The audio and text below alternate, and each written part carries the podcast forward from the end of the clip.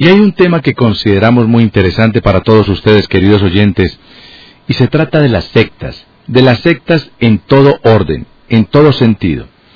Pero lo que me ha llamado la atención cuando empezamos a averiguar el tema es que la secta más peligrosa, de acuerdo a una experta, está en Colombia. La secta más peligrosa, de acuerdo a una experta, está en Colombia. Bueno, pues esa experta es la señora Mirna García. Mirna García. Ella es la coordinadora general de Red de Apoyo para Víctimas de las Sectas.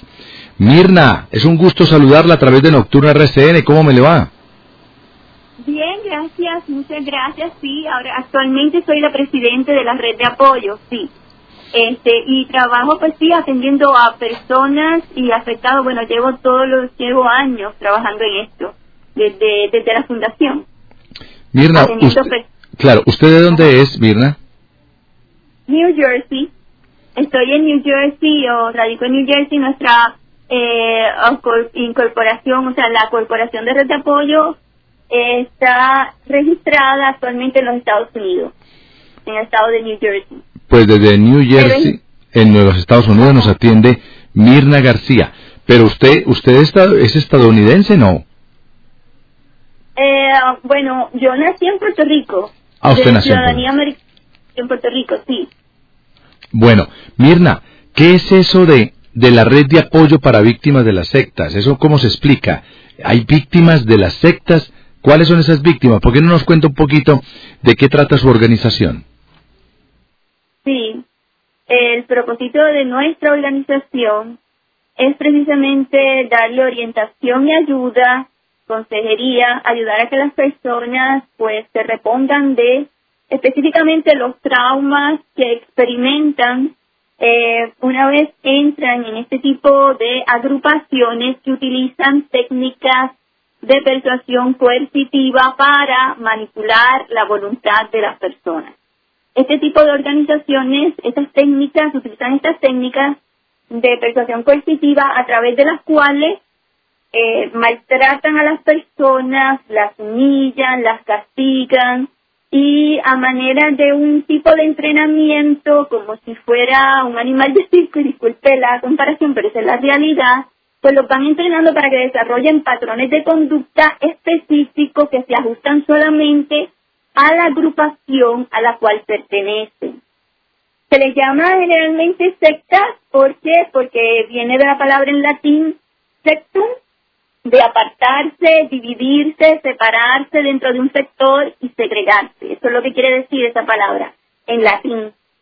Por eso, porque surge precisamente, eh, eh, comienza a utilizarse a partir, pues, cuando se forma el cristianismo específicamente, pero se aplica a cualquier religión, porque eh, es cuando un grupo, un grupo pequeño surge dentro de una religión, por lo general, pero hoy día se le está aplicando, nosotros se lo aplicamos a todo tipo de organización que utiliza las mismas técnicas, aunque nosotros lo utilizamos para eso, pero me refiero a las técnicas porque lo que nos interesa en la red de apoyo son las sectas, no las inofensivas, sino las destructivas, las peligrosas, las que utilizan este tipo de técnicas, porque puede haber una organización, por ejemplo, una reorganización religiosa, puede separarse un grupo, por sencillamente diferencia en cuanto a doctrina, en cuanto a creencias, prácticas, rituales, que no son peligrosas.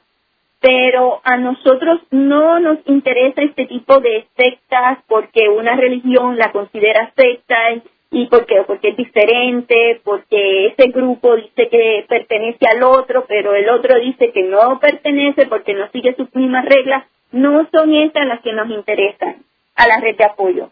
Nosotros ofrecemos ayuda, consejería, atención, eh, ofrecemos eh, la terapia cognitivo-conductual em, eh, precisamente para ayudar a estas personas que desarrollan estrés postraumático porque quedan traumatizados debido a los castigos que reciben, debido a los traumas que desarrollan, eh, debido a eso. Y porque este tipo de organizaciones que utilizan este tipo de técnicas para manipular la voluntad de las personas, eh, también terminan induciendo en estas personas afectadas eh, sentimientos de rechazo, eh, inclusive llegan al punto de odio a familiares, ha ocurrido, familiares, se desintegran parejas, se desintegran las familias, ocurren problemas eh, en el hogar laboral, de tipo laboral, de tipo económico, eh, queda la persona completamente, las familias destruidas. No es tan solo la persona que entra en la secta, sino que toda la familia, amistades, eh, quedan rotos y la persona se enajena, aunque esté en la sociedad, se enajena por sí misma por todo este entrenamiento que recibe dentro de esta organización. Y la realidad es que todas las sectas destructivas siguen una misma estructura y un mismo patrón. O sea, son en común, en común todas utilizan las mismas técnicas. Lo que sean, bueno, así sean religiosas, no religiosas, utilizan las mismas técnicas, porque el propósito es conseguir que la persona se convierta en servidor, que se convierta en un tipo de esclavo voluntario de la organización, que trabaje para la organización a costa de su propia vida, del beneficio de su familia y de sus seres queridos. Pero la persona lo va a hacer porque va a ser entrenada para creer que eso es lo mejor que puede hacer en la vida, que es la manera en que va a conseguir el éxito, que es la manera en que va a conseguir la felicidad y es la única ruta que le queda. No, espero haberme explicado un poquito para que se entiendan que la diferencia entre religiones, o porque una religión sea diferente a la otra, eso no la convierte necesariamente en secta, eso no la convierte en lo absoluto en secta destructiva. Eso, una religión es la que puede decir, bueno, este grupo no me representa, aunque dicen que son que son, por ejemplo, si fueran de la religión evangélica, cualquier tipo de religión, y se pone un grupo pequeñito y dicen, bueno, nosotros somos de esta religión y la otra religión dice, no, ustedes no nos pertenecen, aunque ustedes están, se han formado dentro de nosotros, no nos pertenecen porque no nos representan, porque están siguiendo doctrinas diferentes, costumbres diferentes, y esa religión tiene derecho a decir, no nos representan, y por eso lo llaman sectas. Pero eso no las convierte en destructivas y esas no son peligrosas. Me, me, queda clara, me queda clara la explicación, pero Mirna, entonces eh, hay sectas, mm, llamémoslas malignas y, y sectas benignas, pero al fin y al cabo las dos son sectas. Cuando se produce la separación de un grupo principal, esa segregación, pues partiendo de la base de la acepción o de la definición de lo que significa secta, es una secta, esos grupos distintos y separados. Usted habla de técnicas, y hay técnicas tanto para las sectas malas como para las sectas buenas, pero al fin y al cabo técnicas. No sé qué tan fácil le queda explicarme cuáles serían esas técnicas para manejar, manipular y dominar la voluntad del ser humano en esas sectas. Sí, quiero hacer la clarificación de que no necesariamente las sectas llamadas por la religión principal eh, sectas son necesariamente destructivas o utilizan técnicas, no. Eh, por lo general pueden llamar así sencillamente porque hay unos rituales distintos o una o enseñan tienen unas prácticas diferentes pero cuando se utilizan técnicas de manera eh, de manera sigilosa puede decirse donde inducen eh, una sugestión en las personas con el propósito de precisamente convencerlas de, eh, de creencias falaces, eh, ficticias, con el objetivo de conseguir un propósito y es una respuesta de la persona para que actúe pensando que eso es real y en adición las lo que hace es la voluntad de la persona con castigos, humillaciones, eh, de todo tipo. Inclusive pueden, por ejemplo, sugestionar a las personas a que ellos mismos se disciplinen. Y eso siempre lo hacen las sectas destructivas. Siempre los inducen. Claro, pero Mirna, eh, eh, Mirna, si es tan amable, ¿por qué no me habla de esas técnicas? ¿Qué ha descubierto usted? ¿Qué ha encontrado? ¿Cómo se manipula la voluntad del ser humano para que caigan y como borregos sigan a estas sectas. ¿Cuáles son esas técnicas? Ya me explicó el concepto filosófico, el concepto concreto de lo que significa secta, pero ¿cómo manipulan al ser humano? ¿Qué le dicen? ¿Qué le cuentan? ¿Qué le hacen para que todos terminen siendo como insisto, como borregos, seguidores de tal o cual secta. ¿Cuáles son las técnicas? Siempre hay, eh, a principio, ellos siempre tiran un anzuelo. Siempre, siempre, siempre. ¿Por qué? Porque todo líder sectario de secta destructiva tiene un objetivo. Y su objetivo es conseguir dinero, fama y poder. Social, económico, de todo tipo. Por lo general, estas personas que levantan las sectas tienen eh, el trastorno narcisista de la personalidad, necesitan, son bien megalómanos, necesitan que todos los adoren, que todos los admiren, que todos los sigan. Y en adición, eh, por lo general no sienten ningún tipo de compasión, ni sienten ningún remordimiento con respecto al daño que provocan. Por lo tanto, ellos, entre las técnicas está el identificar esa población primero, lo primero que hacen, si tú quieres levantar un negocio, o sea, poniéndonos a pensar como piensan ellos, si ellos quieren levantar un negocio donde van a ser ricos, donde van a ser poderosos, lo primero que tienen que pensar es, tienen que aprender técnicas de mercadeo, técnicas de persuasión. Entonces, utilizan las técnicas de mercadeo que utilizan en cualquier empresa. Eh, primero es identificar la población objetivo, que les interesa, bueno, pues, eh, pues puede que el líder diga, yo quiero eh, nada más que atender y, mi agrupación o mi negocio así prácticamente sectario va a ser que no lo va a identificar como secta primero que nada, eh, va a ser por ejemplo cristiano, puede decir, o lo voy a hacer terapéutico, él tiene que identificar primero esa población que va a estar interesada en lo que él va a ofrecer y él tiene que ofrecer lo que él conoce. Y si es lo que conoce religión, pues va a ofrecer este tipo de religión. Entonces, esa religión tiene que ser un enganche, tiene que atraer, tiene que ser, eh, tiene que tirar su anzuelo, y su anzuelo lo tienen que morder, y para que lo puedan morder, tiene que ser atractivo para esa población. Por lo tanto, le ofrece algo que ellos necesitan, que les gusta. En mercadeo es bien conocido y bien normal que eh, eh, este es un concepto general eh, dentro de la enseñanza de que si tú quieres que un negocio prospere, tienes que ofrecer algo que la gente necesite, que le guste y que lo quiera para que lo consuma y que lo pueda vender. Y eso es lo que ellos hacen. Ellos le quieren primero ofrecer algo que les guste. ¿Y qué les va a gustar? Por lo general, a la gente, como ellos quieren capturar gente, no es que le están ofreciendo comida, y lo que le van a ofrecer es una, una, una religión, ¿verdad? Le están ofreciendo un servicio, ¿verdad? Que no conlleva ningún tipo de material desde el punto de vista, si vamos a hablar de lo que es la religión, ¿ves? En caso de religiones este, tiene que ofrecerles eh, verbalmente incentivos. Y una de las técnicas que utilizan por lo general es eh, la, el recibimiento acogedor, donde hacen sentir a la persona súper bien, donde le dicen tú eres especial, tú eres escogido, eh, es que estás aquí porque, bueno, Dios te escogió y, bueno, tú tienes una misión y le hablan de cosas así muy atractivas para esa persona que le interesa eso. Especialmente buscan personas con necesidad. Necesidad, por ejemplo, de arreglar eh, su situación económica, personas con necesidad de arreglar eh, su relación matrimonial o su relación con los hijos, cualquier tipo de problema que tenga la persona. Ese les interesa. Entonces, ¿qué es lo que tienen que hacer? Lo que le ofrecen tiene que resolver esos problemas y convencerle de que eso eso que ellos andan buscando va a ser resuelto por lo que ellos ofrecen. Por lo tanto, ¿cuál es la primera técnica? La primera es la técnica de, del anzuelo, podría llamársele. La técnica de cómo lograr que ellos me capturen y me muerdan la carnada.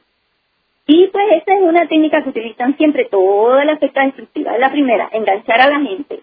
Luego que los tienen enganchados, empiezan ¿qué? La segunda técnica, hacerlos sentir inseguros. ¿Por qué? Porque si tú haces sentir insegura a una persona, ¿qué va a pasar con la persona? Va a, necesitar sentirse segura y va a buscar esa seguridad, pero ¿cómo lo hacen sentir inseguro? Tú tienes la culpa por lo que te ha pasado.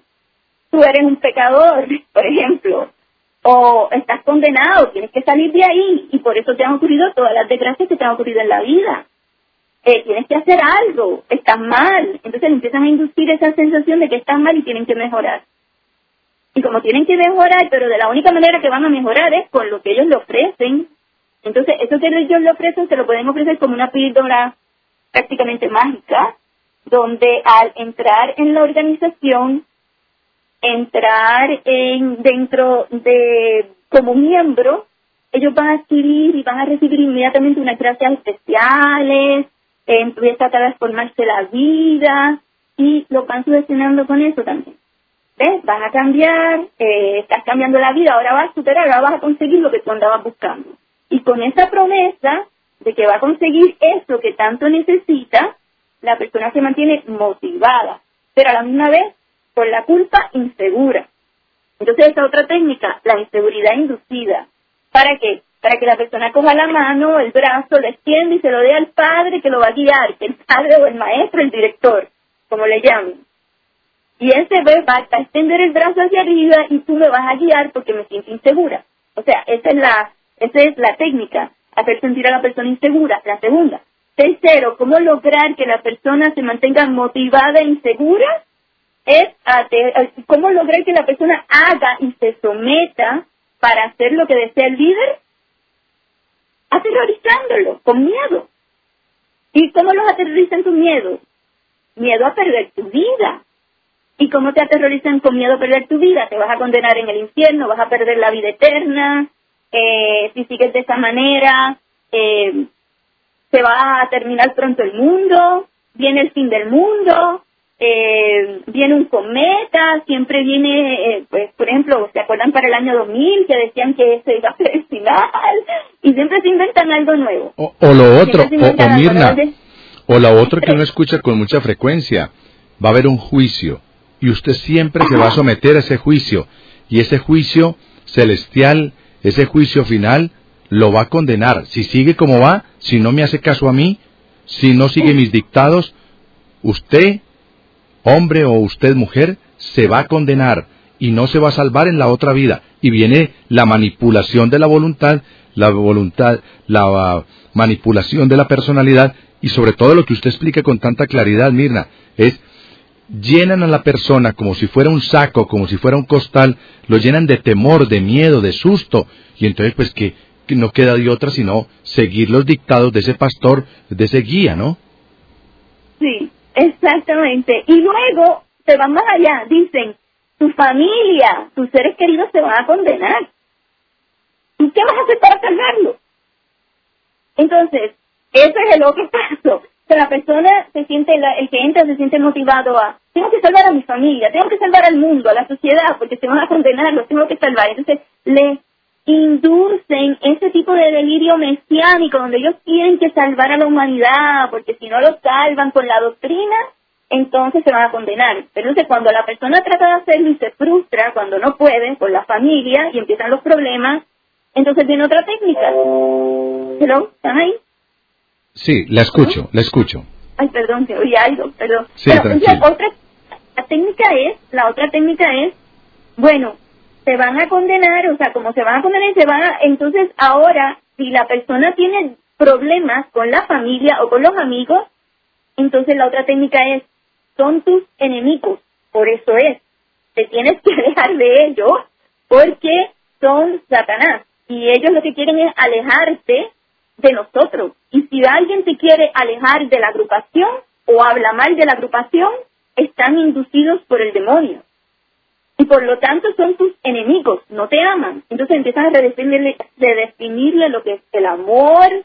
El amor es traer gente a este grupo. No es ir a ayudar al que siente hambre, no es ir a darle comida, no ir a atenderlo, no es ir a darle ropa, no es ir a darle cobijo, no es, no es sentir compasión. La compasión la siente cuando traes gente y los salva. Eso es verdadera compasión. Entonces, van creándole, alterándole la interpretación de la realidad a las personas, pero como la persona le tiene el brazo extendido a la otra, le entrega prácticamente la conciencia al líder, al maestro, el maestro le dice siempre, él tiene que depender de lo que el maestro le diga siempre todo lo que le está, la interpretación que, él, tiene que seguir la interpretación que le dé el líder, sobre todo lo que le está pasando en la vida. Si el líder le dice, no, esto que te dice tu madre o tu esposo o tu amigo de que te quiere, que lo que quiere es ayudarte, no, esto lo dice para manipularte. Entonces la persona se lo, por como ellos sienten inseguridad en ello y tienen dependencia del líder, ellos dejan de confiar en lo que les parece que es y comienzan a confiar solamente en lo que dice el líder. porque el líder tiene el conocimiento verdadero de lo que está pasando. Inclusive los líderes los sugestionan para que crean que ellos leen la mente, que tienen poderes, que se conectan con Dios, que ellos conocen toda la verdad, ellos la tienen y por lo tanto la interpretación que pueda tener el miembro es nula, no existe. Son tan incapaces que sin la dirección del líder ellos no pueden interpretar nada, porque no saben nada de nada. Eso lo, lo sugestionan para que crean eso. Entonces estamos teniendo como resultado a miembros sin capacidad para analizar por sí mismos, para llegar a sus propias conclusiones, cuestionando si lo que le dicen es cierto o no, porque una de las instrucciones que generalmente he visto a través de los años que se repiten todos, todos, todos los grupos es la enseñanza de él, tú no puedes analizar por ti, tú tienes, no puedes dudar, porque si dudas, pecas. Además, estás pecando contra la fe. Eh, y tienes que seguir tú, sencillamente no haces lo que quieres, tú haces lo que dice Dios o lo que dice la verdad o los maestros ascendidos, como le llaman. Eh, tú tienes que seguir y si lo haces vas a ser grato a Dios y vas a estar o vas a ascender espiritualmente y vas a alcanzar todo lo que tú querías.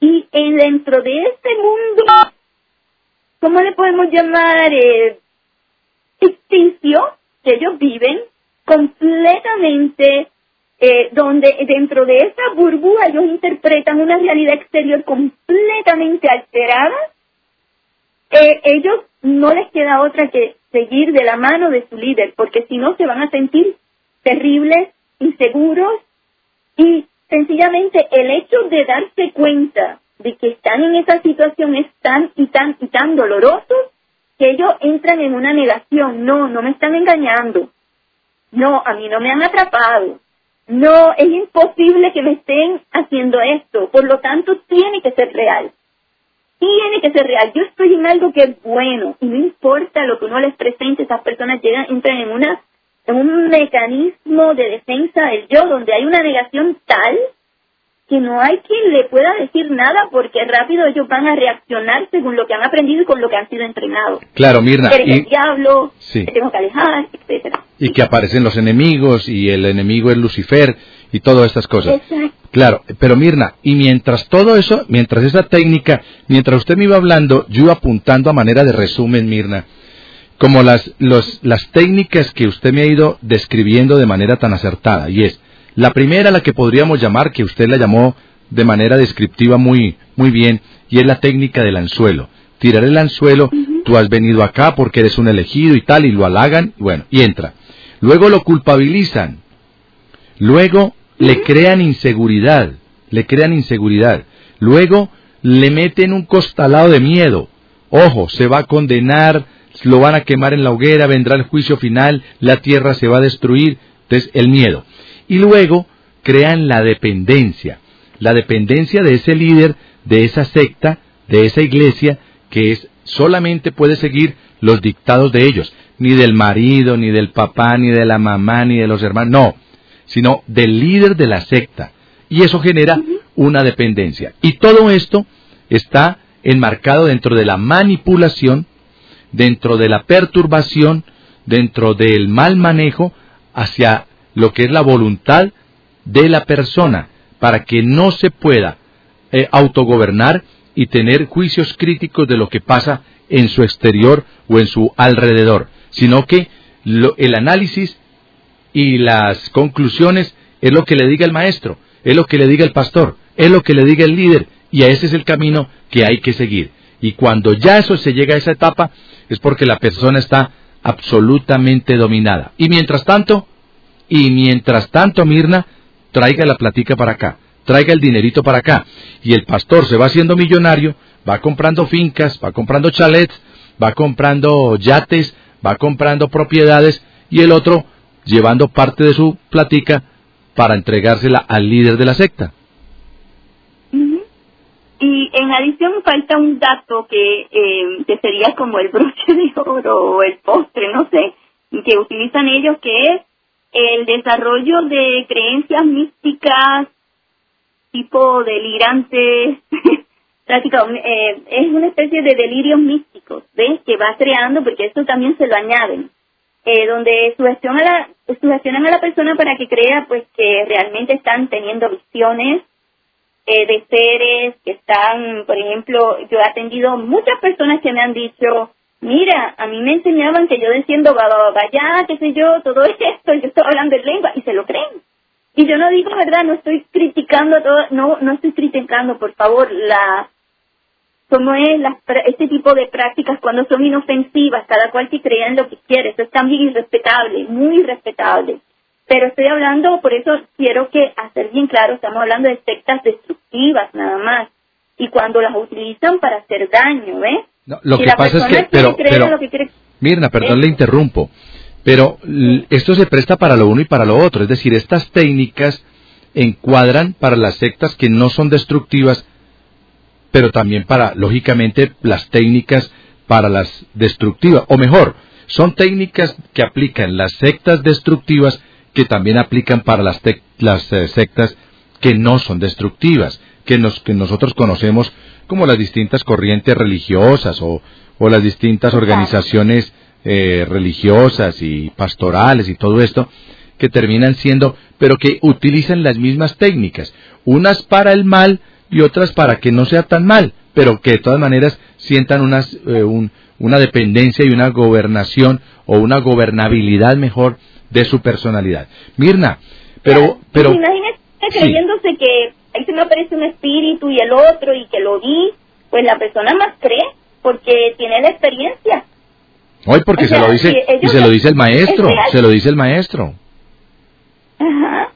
Y, y claro, aunque haya sido con la música, o que haya sido con la extenuación, aunque haya estado en una especie de, bueno, estaba casi a punto de caer dormido, este, donde tiene una especie de eh, como alucinación hipnogógica, etcétera, que eso ocurre normal y fisiológicamente, eso es físico, donde si te agotas vas a ver estas imágenes porque es que todo se te va a alterar porque estás agotado, la carga alostática es muy elevada y fisiológicamente la persona ya no puede registrar igual, pero a la persona le parece ver una imagen y le dice, no, es que estás teniendo una visión la persona se lo cree. Mirna, permítame un segundito, le cuento a los oyentes de Nocturna de RCN que me he encontrado en los Estados Unidos a una mujer estupenda que habla así de bien como ustedes la escuchan en nuestro programa.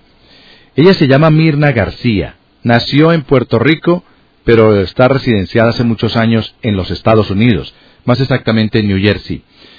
Y hace parte, porque es la directora y coordinadora general de la red de apoyo para víctimas de sectas, de sectas. Mirna, ¿por qué dice usted que la secta más peligrosa, más dañina está en Colombia? ¿Qué fue lo que encontró?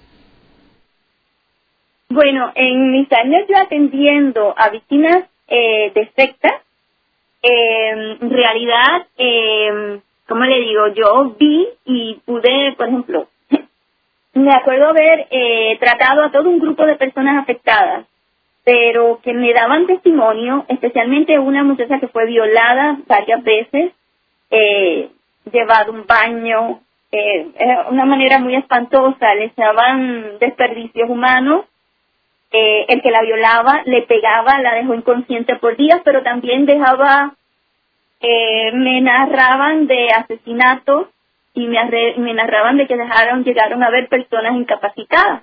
Y todo eso ocurría adentro, porque los encerraban en comuna. Entonces, yo he tenido también he tenido casos como en México que fue algo horrible donde le daban hasta pues como es eh, órganos de animales para comer y otro tipo de maltratos pero cuando hablamos de que llegan al punto hasta de asesinato pues estamos hablando de algo mucho mayor no y bueno por eso yo dije que en Colombia estaba así y esa del asesinato se produjo en Colombia lo encontró en Colombia. Terrible. Y, a golpes. Y le, dicen que ya saben que a golpes mataron a una persona. Claro, pero Mirna, ¿y le especificaron la ciudad donde, donde opera esa secta en Colombia? ¿Qué ciudad colombiana? Sí, lo que pasa es que yo les debo confidencialidad y hasta que ellas no me den nada, yo no puedo decir nada, pero sí me pidieron confidencialidad. Yo puedo narrar el muerto, y le puedo narrar lo que pasó, pero estas personas viven aterradas. Usted me cuenta el milagro, pero no el santo. Exacto, eso. no puedo porque no me han dado autoridad y estas muchachas viven aterradas. Esa niña, la que fue, la, la que sufrió todo esto, especialmente, que era una niña, bendito Señor, era una niña. ¿De qué edad más o menos? ¿De qué edad?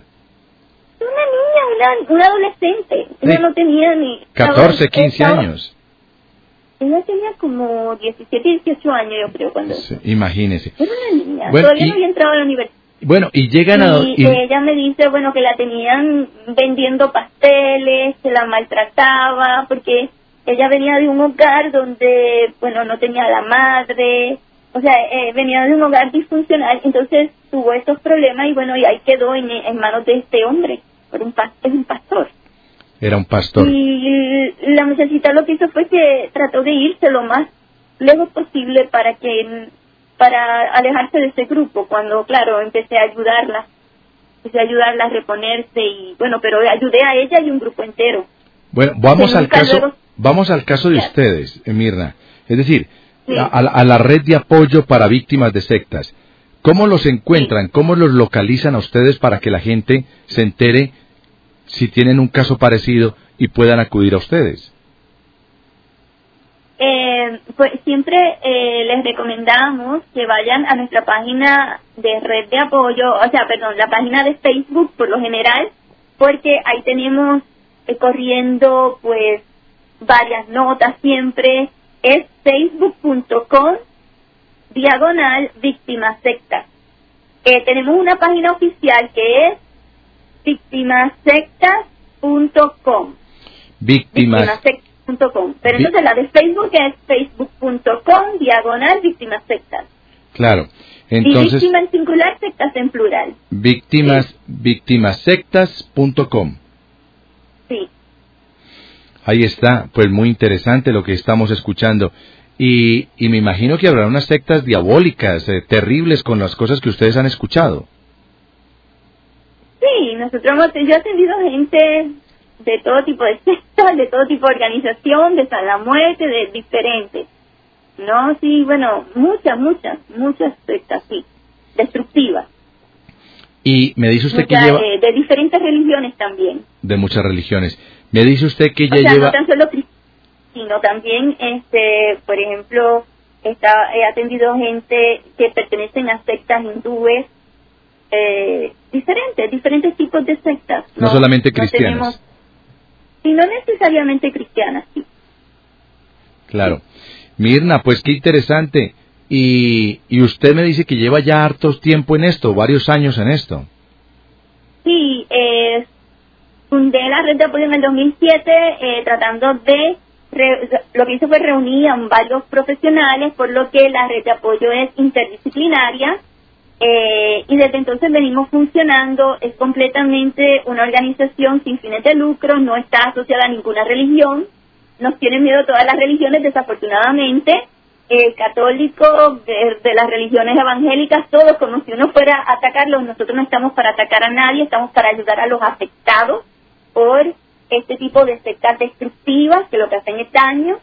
Eh, y este venimos funcionando. Entonces, desde entonces y ahora recientemente pues la incorporamos acá en New Jersey, en Estados Unidos, y ahora es una incorporación, es una corporación americana, es completamente norteamericana, pero internacional, que atiende a personas de diferentes países y actualmente, pues entonces, desde que se incorpora acá, pues soy la presidente de la red de apoyo y entonces venimos funcionando y aquí tenemos abogados, eh, tenemos periodistas incorporados, tenemos licenciados en comunicación, eh, trabajador social, eh, tenemos eh, doctores en, ciencias, científicos, tenemos a como diferentes tipos de profesionales y de esa manera pues tratamos de desde un punto de vista interdisciplinario ofrecer orientación, ayuda y consejería a todas las personas que realmente pues están en necesidad, desde las que están dentro del grupo como las que están fuera, como los familiares.